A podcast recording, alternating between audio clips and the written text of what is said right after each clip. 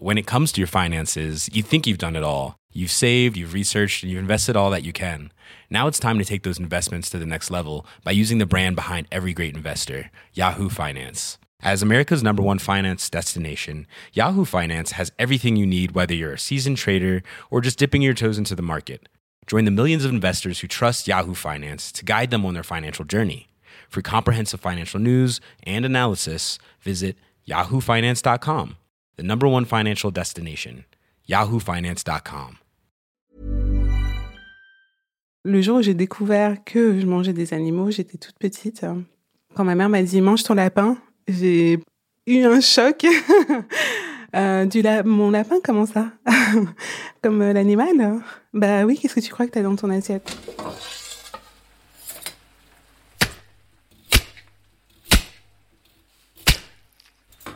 Pour remplir nos assiettes, chaque année, plus de 1050 milliards d'animaux sont abattus. En France, c'est donc environ 3 millions d'animaux qu'on tue chaque jour pour les manger. Et ça risque pas d'aller en s'arrangeant, puisque d'après différents rapports, entre la démographie galopante et la consommation de viande qui ne cesse de croître, la production mondiale de viande devrait augmenter de 75% d'ici à 2050 pour satisfaire les presque 10 milliards d'humains qui peupleront alors la Terre. On s'est dit que c'était un chiffre assez conséquent pour qu'on se pose des questions sur cette industrie et sur les raisons qui nous poussent à minimiser le fait qu'on tue les animaux pour les manger. Pourquoi certains enfants, comme Willen qu'on vient d'entendre, ignorent encore que la viande est issue d'un animal mort Et pourquoi, une fois devenus adultes, la majorité d'entre nous continue d'ignorer la souffrance animale dans son assiette? Autant de questions pas évidentes auxquelles on va tenter de répondre. Bienvenue dans Plan Culinaire.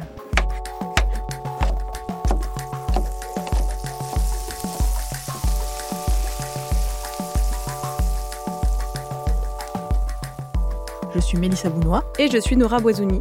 Alors je continue à manger de la viande en 2019, mais j'en viens à me demander comment je peux être aussi ignorante, insensible même, face à un acte aussi violent. Je sais que les vaches, les poulets, les cochons, les canards meurent, et ça me met mal à l'aise, pourtant j'ai mangé du foie gras à Noël.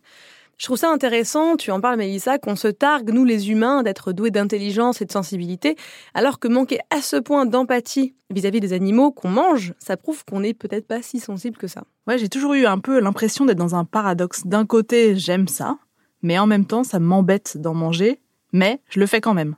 Et toi, Nora, tu manges plus de viande Oui, quand on s'est rencontrés, toi et moi, euh, j'avais déjà arrêté de manger des mammifères à 10-11 ans, du jour au lendemain, j'ai annoncé à mes parents, à l'époque euh, très très viandard, que je mangerais plus de cochon, euh, ni de bœuf, ni d'agneau. Mais à l'époque, c'était moins une réflexion éthique ou philosophique qu'une angoisse sanitaire et un choc visuel. C'était la crise de la vache folle en France. Ça m'a fait flipper. J'étais traumatisée par tous ces cadavres de vaches au, au JT de 20 heures. Deuxième reportage ce soir, la crise de la vache folle. Des milliers de bovins développent une étrange maladie qui les fait trembler. Vous en êtes encore sans doute à vous demander si oui ou non on peut manger de la viande. Le 20 mars 1996, la crise de la vache folle éclate en Grande-Bretagne. Cette image fera le tour du monde et suscitera la psychose. Mais si c'était des cadavres de vaches, pourquoi tu as arrêté le cochon et l'agneau et pas le poulet par exemple? Eh bien parce que je ressentais beaucoup plus d'empathie pour euh, les mammifères que pour les ovipares, cas typique d'anthropomorphisme, j'avoue, je me sentais plus proche des vaches que des poulets. En fait, j'ai mis plus de temps à arrêter les animaux qui ont des plumes, c'était quand je faisais des recherches pour mon livre Féminisme. J'ai lu plein plein de choses qui m'ont beaucoup fait réfléchir et au fur et à mesure, le poulet, la dinde, le canard, euh, tout ça, ça m'a dégoûté. Ces images de cadavres de vaches dont tu parlais, j'ai dû les voir aussi pendant la crise de la vache folle, mais je ne les ai jamais complètement associées à mon steak. J'arrive même pas à me rappeler s'il y a eu un jour où je me suis dit c'est un animal dans mon assiette. Mais Willen, qu'on entendait au début, elle s'en souvient et ça a été le déclic. Le moment où j'ai, ma mère m'a dit mange ton lapin, c'est vraiment le moment où j'ai compris que j'avais un animal euh, mort dans mon assiette. Et euh, ça a vraiment été un énorme choc. Les lapins, en plus, c'est vraiment adorable. il se trouve que c'est tombé sur cet animal-là. Mais les lapins, c'est vraiment euh, quelque chose avec qui, avec, enfin, c'est vraiment des animaux avec lesquels on peut s'amuser, qui sont mignons, qui, tout ça. Et là, de se dire qu'on peut leur, euh, les dépecer, les cuire et les mettre dans notre assiette, choc total, quoi. Oui, c'est vrai, c'est très mignon les lapins. Quand j'étais petite, j'adorais les nourrir chez mes grands-parents qui avaient une petite ferme dans les Côtes d'Armor. Mais contrairement à Willen, à l'âge de 4 ans, je savais déjà qu'ils allaient être tués, ces mignons petits lapins, puis dépecés, cuits et finir dans mon assiette. Il y avait euh, aucun tabou chez moi sur le fait que la viande qu'on mangeait, bah avant, c'était des animaux qui avaient été vivants. Et vu qu'on mangeait de la viande ou du poisson à tous les repas, je me disais que c'était normal, qu'il n'y avait pas d'autre manière de se nourrir. Mais mais je me rappelle aussi que mes parents et mes grands-parents me disaient systématiquement Mais non, ils souffrent pas quand je commençais à poser un petit peu trop de questions. Avant d'avoir compris euh, que c'était des animaux que je mangeais, euh, j'avais un rapport complètement innocent, euh, complètement naïf. et d'ailleurs, j'ai grandi avec un chien que j'adorais, que je considérais comme un membre à part entière de ma famille. Mais après avoir compris que c'était des animaux morts que j'avais dans mon assiette, c'était beaucoup plus triste. Je si je côtoyais des animaux euh, de ferme ou quoi, euh, j'étais triste pour, euh, pour eux. Il y avait vraiment ce, ce pincement au cœur de me dire qu'ils allaient finir dans une assiette, quoi. Cette innocence et cette naïveté dont parle Willen, c'est une forme d'ignorance joyeuse dès qu'elle a su la vérité, à savoir qu'elle mangeait des animaux morts. Elle le dit elle-même, ça l'a rendue triste. En fait, il faut se rappeler de Platon et son allégorie de la caverne pour comprendre ce qu'il se passe dans nos têtes. On préfère rester dans l'ignorance dans la caverne pour manger notre steak tranquille, parce que la connaissance, sortir de la caverne, ça ne nous rend pas forcément plus heureuses, voire ça nous met face à nos propres contradictions. Thank you.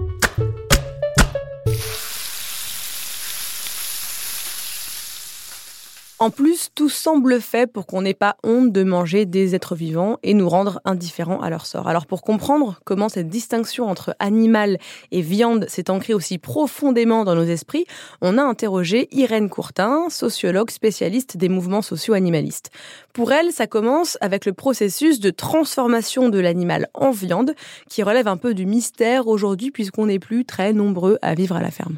Un enfant, mais même un adulte qui serait d'un seul coup invité à la ferme et, euh, et à qui on dirait ah ben on va vous faire du poulet ce midi mais attendez il faut encore que j'aille chercher la poule euh, et puis euh, et puis le fermier arriverait et puis après avoir décapité la poule il la plumerait en bavardant. Je pense que ça passerait quand même très mal. Donc c'est plutôt le fait de voilà de le voir qui passe qui passe mal. Et puis même en le sachant de manière théorique ça reste quelque chose d'assez abstrait. En France, si on était confronté de façon plus concrète à la mort des animaux, notre rapport à la viande serait peut-être différent parce que ne plus voir les animaux se faire tuer, ça nous aide à ne pas y penser à chaque bouchée qu'on avale. Cela dit, il y a des gens qui en sont parfaitement conscients et que ça ne dérange pas du tout. Mais qu'est-ce que c'est que ça? Oh, Une exposition de cadavres? Euh, euh, Pardon, madame. C'est quoi que vous avez pris là? J'ai rien pris dans ce paquet. C'est ma viande. C'est pour quoi faire? Ben pour la manger. Ah, vous êtes carnivore?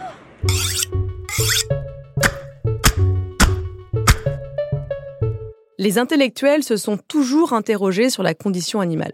Au VIe siècle avant Jésus-Christ, Pythagore, le même qui faisait le petit théorème que l'on connaît tous et toutes, était végétarien. Il était complètement scandalisé qu'on tue des animaux pour se nourrir, notamment parce qu'il croyait en la métampsychose, c'est-à-dire qu'une âme humaine peut habiter successivement plusieurs corps, même ceux des animaux.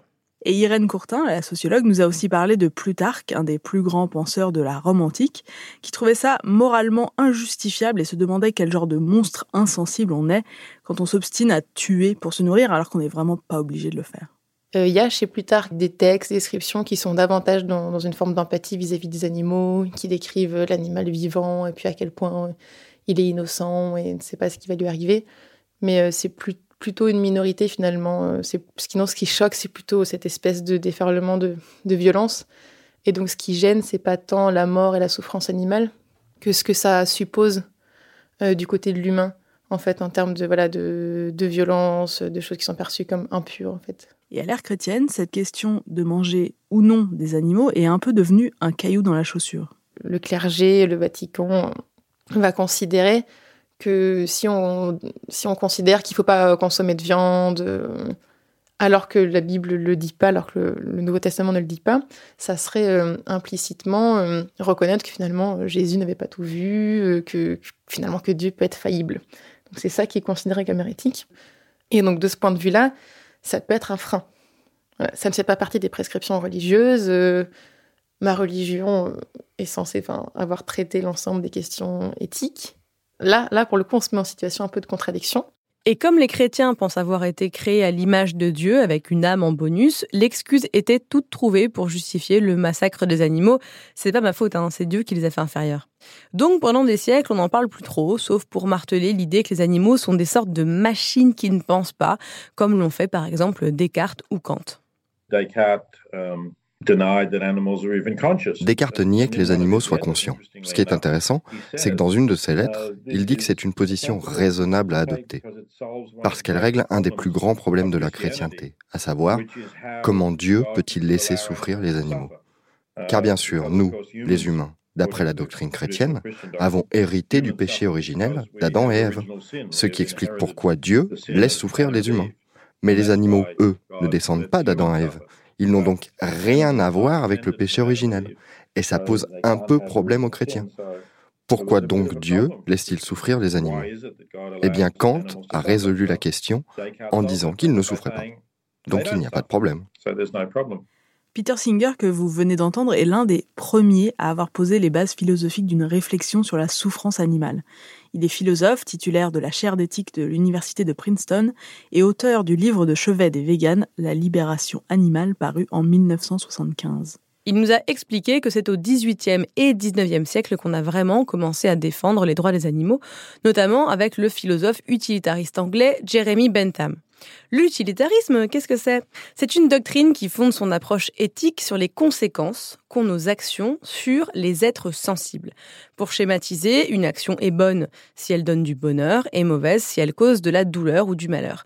Comme l'a écrit Bentham, la question n'est pas les animaux peuvent-ils raisonner, ni peuvent-ils parler, mais peuvent-ils souffrir Spoiler, oui. Et l'idée germe et fait son chemin, mais il faut attendre le siècle suivant pour que des mouvements prennent fait et cause pour la libération animale. Et c'est seulement après la Seconde Guerre mondiale, dans une période de croissance économique euh, et avec des découvertes scientifiques sur le plan nutritionnel, que voilà ça change. Et comme ça se couple aussi euh, à un changement euh, de dynamique au niveau des mouvements sociaux, avec davantage de, revendications féministes, écologistes. Voilà, on voit une émergence disons, il y a des, mouvements à partir des années 40-50, mais c'est enfin, plus qu'un mouvement, c'est plutôt voilà, des, gens qui ont écrit des choses, et puis il y a le mot vegan qui apparaît quelque part, mais voilà, on reste encore sur un truc très minoritaire.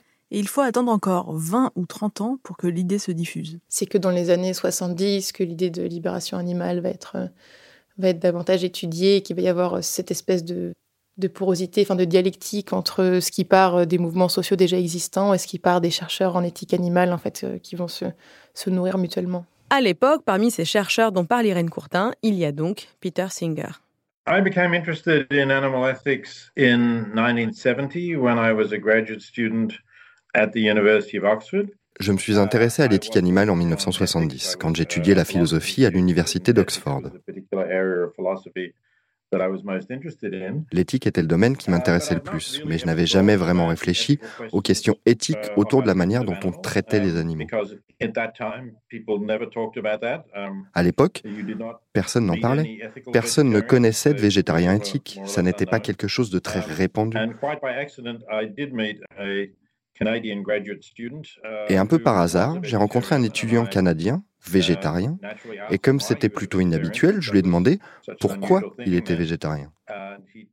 Il m'a répondu que c'était à cause du traitement réservé aux animaux. Et moi, encore une fois, je n'y connaissais vraiment rien. J'ignorais tout de l'élevage intensif, que déjà à l'époque, les animaux n'étaient plus dans des champs, mais entassés dans des hangars.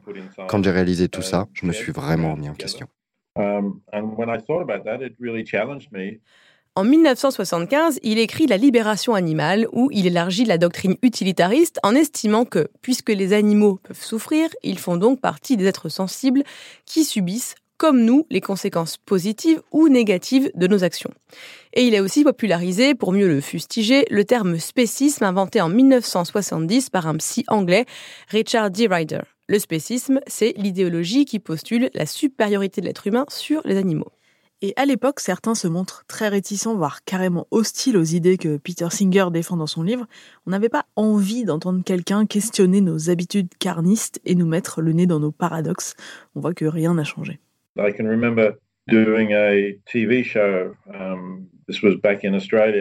Je me rappelle une émission de télé, c'était en Australie, une émission très regardée qui passait le soir. Et le présentateur avait clairement été mal briefé sur les propos de mon livre. Il savait qu'il allait interviewer quelqu'un qui avait écrit un livre intitulé La libération animale. Mais il s'est dit que ça devait parler des animaux domestiques, qu'il fallait être gentil avec les chiens, les chats. Quand je lui ai dit qu'en fait non, ça n'était pas du tout ça, et que ce qui m'intéressait, c'était la manière dont on traite les animaux qu'on mange, parce qu'ils sont plus nombreux et qu'ils souffrent bien plus que les chiens et les chats, il m'a dit, donc ce que vous dites, c'est qu'on devrait arrêter de les manger. Je lui ai répondu, c'est ça, exactement. Il a eu l'air complètement incrédule, comme si personne ne lui avait jamais dit qu'il fallait arrêter de manger des animaux. Aujourd'hui encore, ça reste un sujet dont on ne débat pas partout, même s'il est de plus en plus médiatisé. Comme on le disait au début de cet épisode, il y a plein de gens qui se fichent pas mal de la souffrance des veaux, des vaches, des cochons, et d'autres que ça fait frissonner, un peu comme moi, mais qui continuent pourtant à manger de la viande. On voit bien que ça crispe pas mal de monde. C'est un sujet sensible parce que ça touche à notre identité, à la façon dont on s'est construit, à nos valeurs, à ce qu'on estime acceptable ou non. Mais pourquoi est-ce qu'on trouve révoltante une vidéo de chien battu, mais qu'on hausse les épaules devant un porc saigné à vif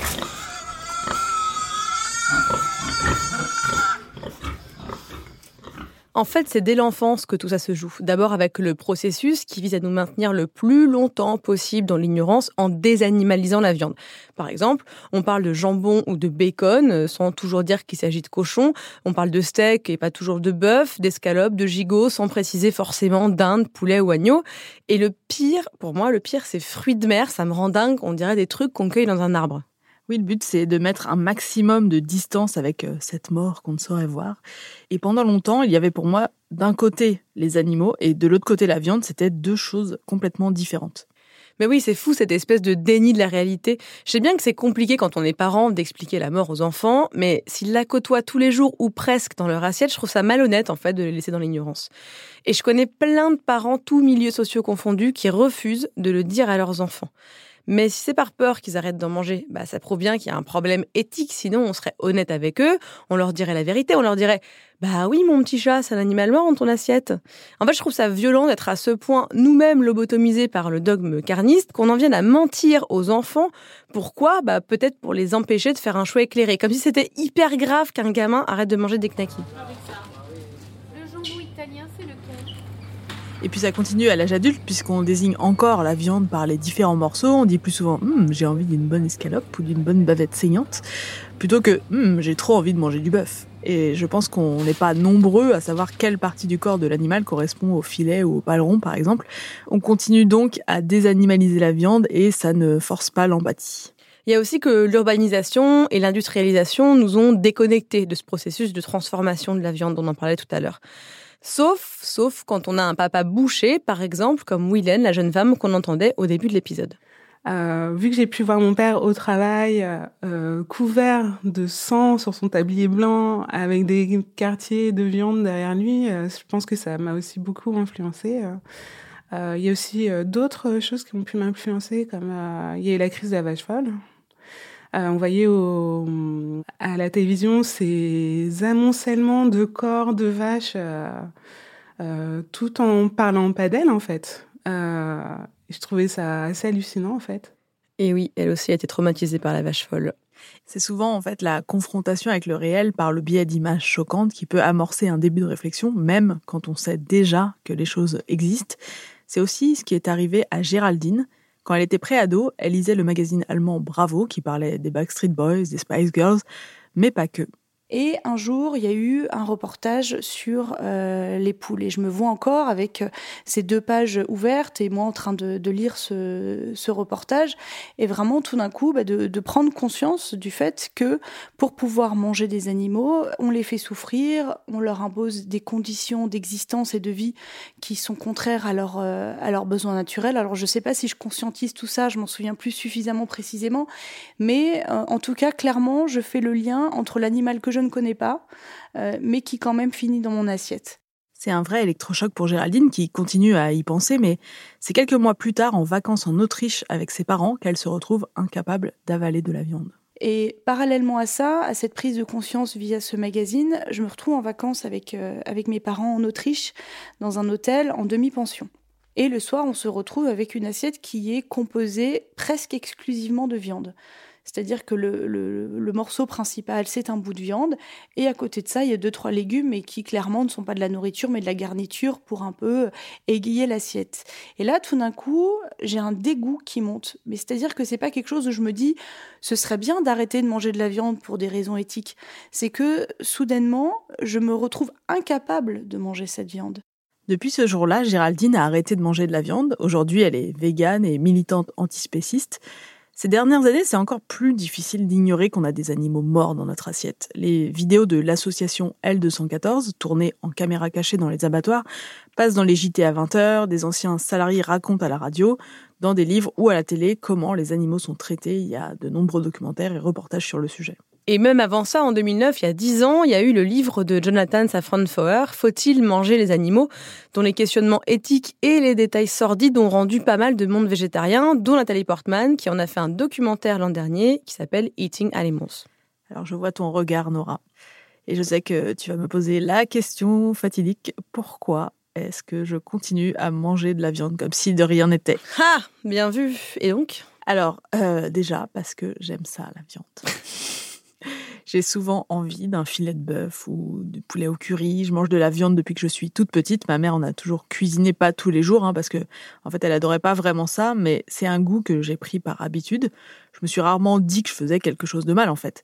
D'autant que voilà, en France, comme nous le rappelle la sociologue Irène Courtin, on est très attaché à notre patrimoine culinaire. Puis voilà, tout un aspect culturel euh, qui, participe à ça, particulièrement en France, où la, culture gastronomique est très forte. Elle s'est construite autour de la viande et des poissons comme euh, pièce principale des menus, à tel point que quand on va dans un restaurant gastronomique, les deux colonnes principales, c'est viande et poisson. Ça, ça y a un attachement culturel très fort, euh, même si on voit une évolution, que les grands chefs cuisinent de plus en plus végétal, mais c'est très nouveau et ça suppose pas forcément que ces chefs-là vont arrêter de cuisiner de la viande par ailleurs. Chez les grands chefs, c'est souvent d'ailleurs plus par engagement écolo ou par défi créatif que par conviction antispéciste. Alain Passard, chef du restaurant 3 euh, étoiles L'Arpège à Paris, avait arrêté de cuisiner de la viande en 2000 pour redorer le blason des légumes, mais ça n'a pas duré très longtemps. Maïté à nous maintenant, alors qu'allons-nous faire? Eh bien, on va commencer par dépecer ce beau sanglier. Au-delà de l'héritage culturel et des traditions, la viande, c'est une industrie qui est profondément enracinée dans la société française. D'après l'INSEE en 2016, c'est le premier secteur des industries alimentaires en France, devant les produits laitiers, avec un quart du chiffre d'affaires, soit 33 milliards d'euros. Le lobby viandard a donc de beaux jours devant lui le centre d'information des viandes, qui est un peu l'organe de communication et, un peu de lobby aussi, il faut bien le dire, de, de l'industrie de la viande, euh, fait beaucoup d'actions comme ça aussi. Ils envoient de la documentation euh, dans tous les CDI, dans toutes les bibliothèques des écoles euh, et des collèges de France. Donc c'est quand même quelque chose qui est omniprésent et qu'on retrouve dans le programme national nutritionnel nutrition santé, le PNNS français. Donc ça, ça reste des, bah, des, échos assez forts. On pense par exemple à les, fameuses publicités sur les produits laitiers, que quasiment tout le monde connaît, connaît la musique. Voilà, donc ça, ça tout ça joue pour qu'on continue euh, à consommer de la viande et des produits animaux. Les produits laitiers sont nos amis Les produits laitiers sont nos amis mmh, quel bon goût de poulet. de Herta, le meilleur du jambon. nous le vrai bon goût comme on l'aime chez nous. On dit qu'on fera des knackis? Donc en soi, on pourrait tout à fait se dire que si on continue à manger de la viande, c'est aussi parce que les messages des industriels continuent à nous dire que la viande, c'est bon pour nous, voire indispensable pour être en bonne santé. Et ces messages matraqués rendent plus difficile de faire autrement, en fait. Ouais, je te vois, je te vois essayer de te défausser. Ok, les lobbies jouent sur la tradition, sur la corde sensible de l'identité culturelle, alors qu'on sait très bien qu'on peut tout à fait en France en tout cas, vivre sans manger d'animaux, donc sans en faire souffrir. Au fond, ce qu'ils essaient de faire, c'est étouffer la culpabilité qu'on ressent quand on dit j'adore les animaux, mais en même temps j'adore le steak. Bon, je schématise, hein, mais ce conflit intérieur, ça s'appelle la dissonance cognitive. Irène Courtin, la sociologue, nous explique ce que ça veut dire. La dissonance cognitive, c'est un concept donc, qui, qui a été forgé par la psychologie sociale et ça désigne les situations de conflit entre nos convictions, les références, les valeurs qu'on a, et le fait d'être confronté à une négation, à une, contradiction, et de se retrouver justement aux prises entre ce qu'on pensait connaître ou, ce qu'on enfin, pensait ressentir, et, voilà, et la mise au jour de contradictions de notre part plus la contradiction est forte, plus on va se sentir euh, mal dans cette situation-là, parce qu'on est, on est mis finalement face à nos propres contradictions. Et ensuite, il y a différentes manières d'essayer de, la résoudre. En gros, quand nos actions sont en conflit avec nos convictions, si on veut régler le problème, entre guillemets, on a trois solutions. D'abord le déni, genre non mais tout ça c'est n'importe quoi ou ça n'existe pas. Ensuite la lâcheté ou faire l'autruche en se disant bah oui mais bon euh, je peux pas faire autrement, c'est compliqué d'arrêter la viande. Ou enfin se remettre en question échanger la façon dont on agit. D'ailleurs, Willen a elle-même fait l'expérience de la dissonance cognitive avant de devenir végétarienne puis végane. Je me souviens que je me disais euh, très souvent, oui, mais de toute façon, voilà, on, en a besoin pour la santé. Euh, on peut pas se passer de viande. Euh, euh, je pense que j'avais pas vraiment conscience de ce qu'étaient leurs conditions de vie. Euh, mais je m'accrochais à l'idée euh, que de toute façon, on devait manger de la viande pour être en bonne santé. Ça m'aidait à dissocier euh, l'animal de la viande qui était là pour me maintenir en bonne santé. Et moi-même, j'en ai déjà regardé des vidéos de L214 et j'ai pas trop envie d'en voir d'autres. Mais pour préparer cette émission, il a bien fallu que j'en visionne et je me suis plusieurs fois caché les yeux, ça m'a un peu dégoûté. Si je suis honnête, je reconnais cette violence, mais j'essaie de faire abstraction quand je mange, donc au final, c'est l'accepter par amour de la viande et on peut le dire, bah, je me voile la face. Tu es en pleine dissonance cognitive, Mélissa. Bon, maintenant, si vous avez jamais regardé ce genre de vidéo de militants euh, antispécistes, on va vous faire écouter un extrait. Si c'est trop dur pour vous, quelles que soient vos raisons, vous pouvez avancer de 30 secondes à partir de maintenant.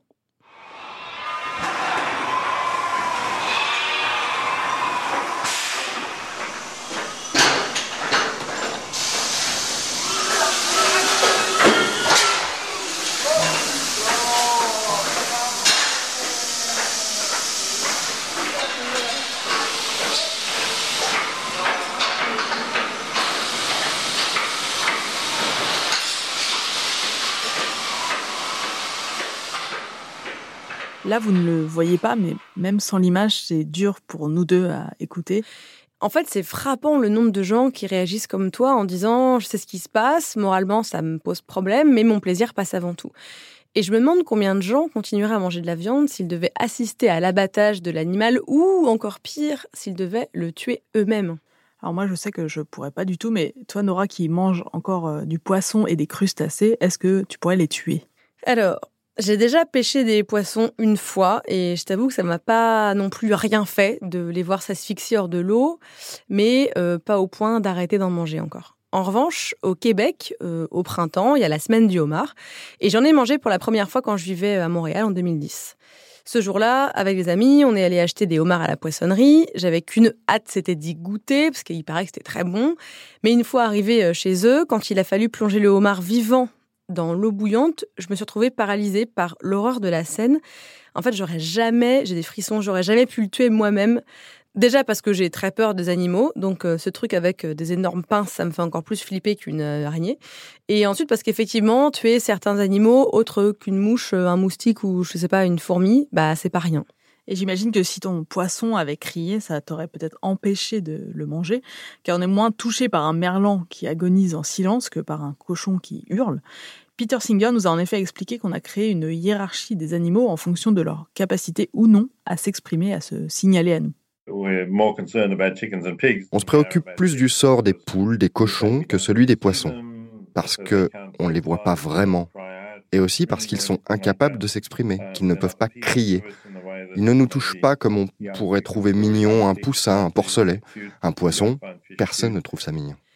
Et pourtant, on sait que la capacité à verbaliser, entre guillemets, la douleur n'est pas du tout liée au fait ou non de la ressentir, cette douleur.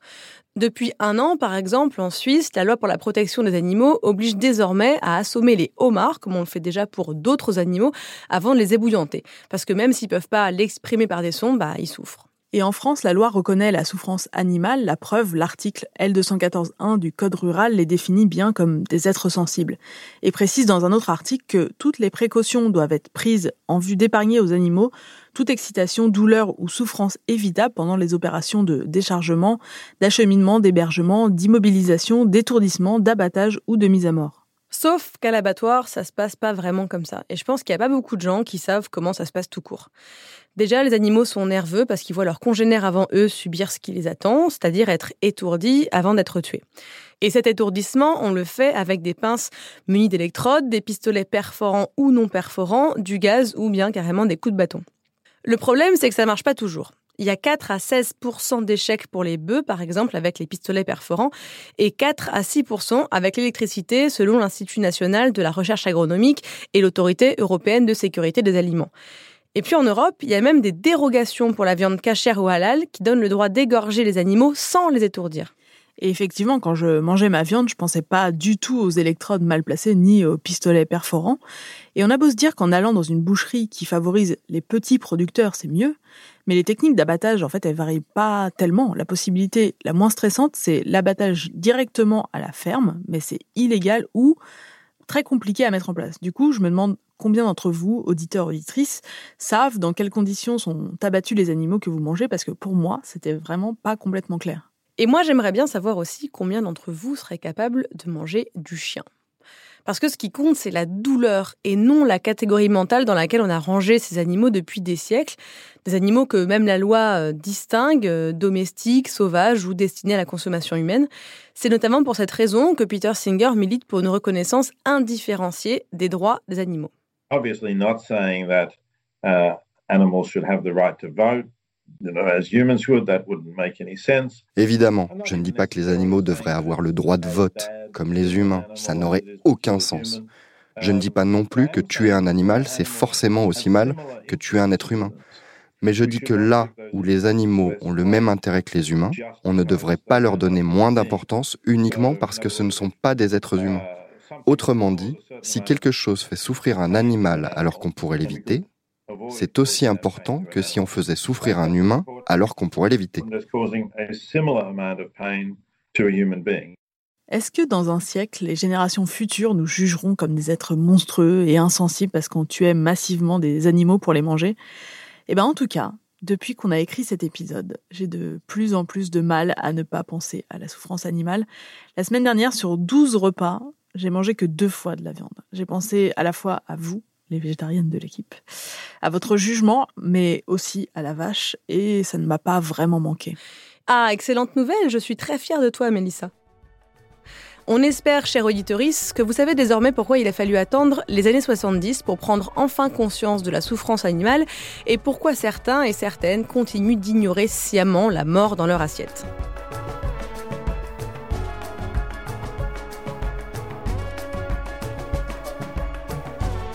Vous venez d'écouter Plan culinaire. On espère que vous ne regarderez plus votre viande de la même manière ou que vous avez mieux compris pourquoi tant de gens en mangent encore tranquillement.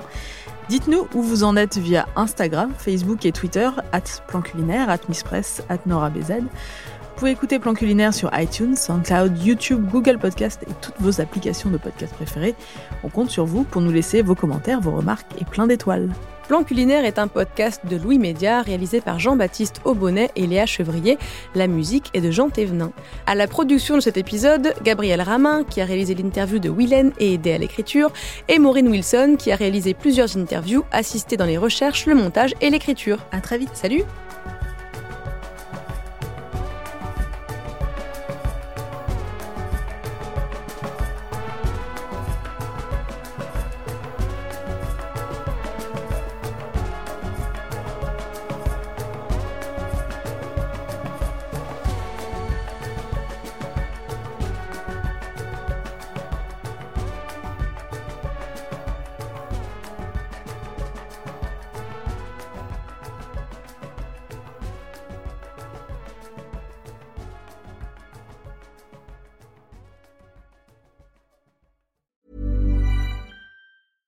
When it comes to your finances, you think you've done it all. You've saved, you've researched, and you've invested all that you can.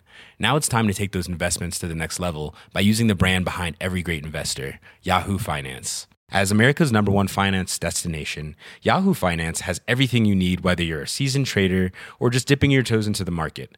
Join the millions of investors who trust Yahoo Finance to guide them on their financial journey. For comprehensive financial news and analysis, visit yahoofinance.com, the number one financial destination, yahoofinance.com.